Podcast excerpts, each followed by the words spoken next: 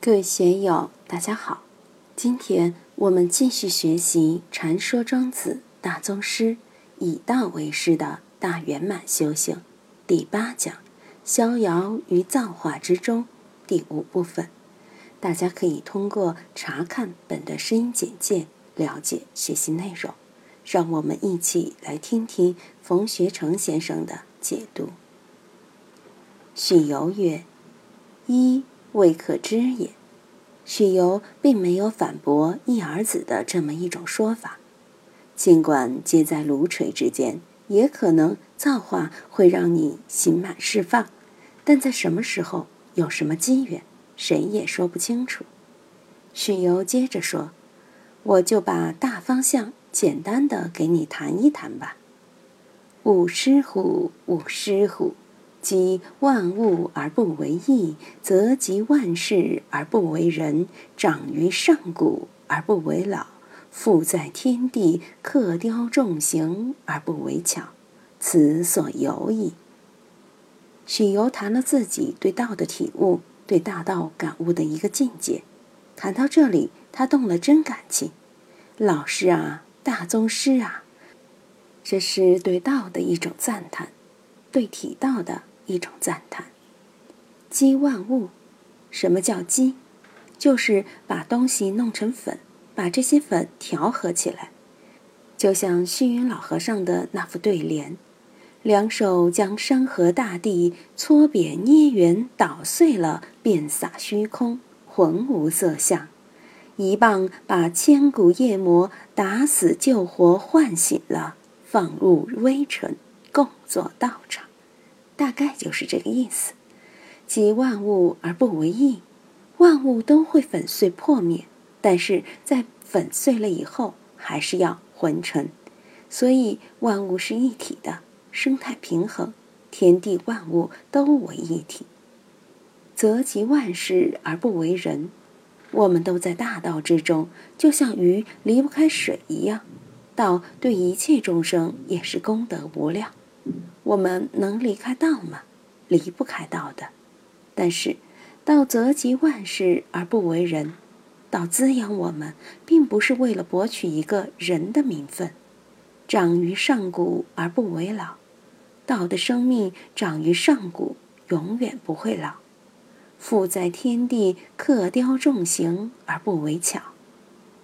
我们经常讲，道的确很神妙，塑造一个人。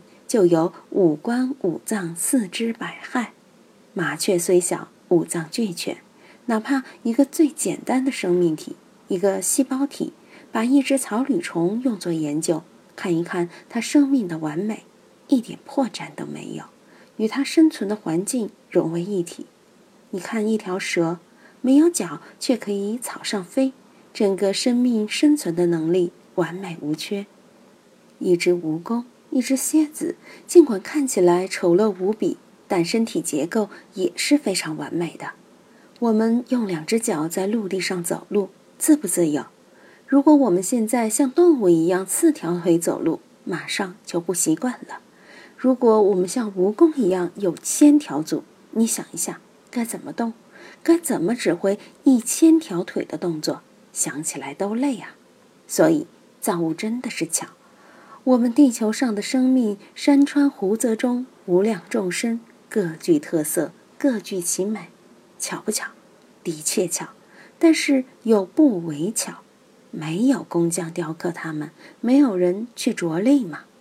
富在天地，雕刻重形，这个是自然而然的，不需要着力为巧。此所由矣，它就由于此。许由和一儿子这番对话是很有趣的。怎样使我们放下社会性，把仁义是非这一套东西放下，遨游于自然天地之间？怎么去品尝这么一种集万物而不为义，则集万事而不为人，长于上古而不为老，富在天地，刻雕重形而不为巧的精神境界？我们怎么去欣赏这个东西？去享受这个东西，而不限于仁义是非里面，弄得我们呕心沥血、精神紧张。把这些放下，一定要使自己坦然在自然造化之中。下面涉及庄子里面广为人知的一则故事。大家知道，搞修炼的人对庄子最感兴趣的一个是心斋，一个是坐忘。心斋在人间世里，坐忘在大宗师里，都是非常精彩的公案。搞修炼的人都非常留意心斋和坐忘，把这个作为道家修为的根本方法。在唐代，道教大师司马承祯有《坐忘篇》《坐忘论》的著述。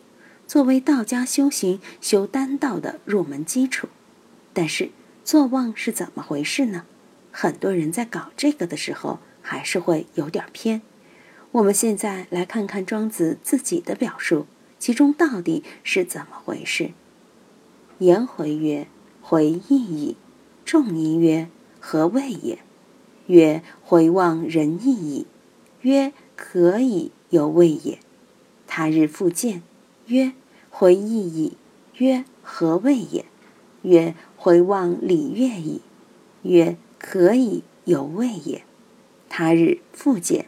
曰：回忆矣。曰：何谓也？曰：回坐望矣。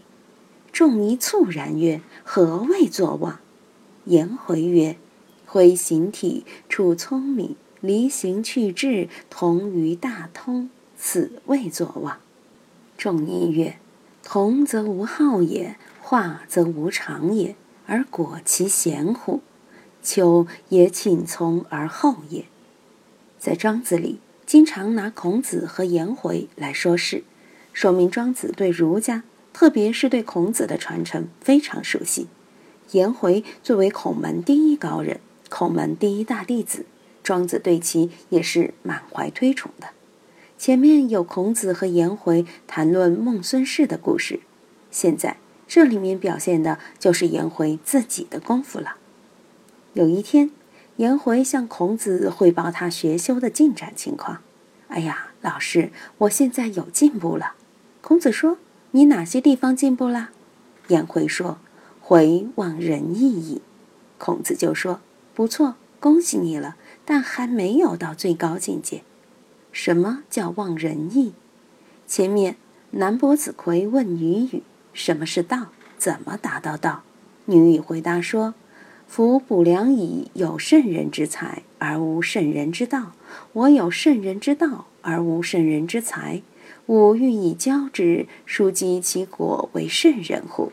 不然，以圣人之道告圣人之才，以义矣。”孔子有圣人之道，又有圣人之才。颜回肯定是有圣人之才，正在修圣人之道。他们俩的确可以算是翠竹同时了。女语还说：“吾右手三日而后能外天下。”那么望仁义是不是就可以说是外天下了呢？仁义是社会性的，天下就是社会，社会就是天下。颜回通过修为，最初达到了对社会性的超越，达到望仁义、外天下的境界。孔子就表扬他了，不错不错啊！但是还没有进入究竟。今天就读到这里，欢迎大家在评论中分享所思所得。我是万万，我在成都龙江书院为您读书。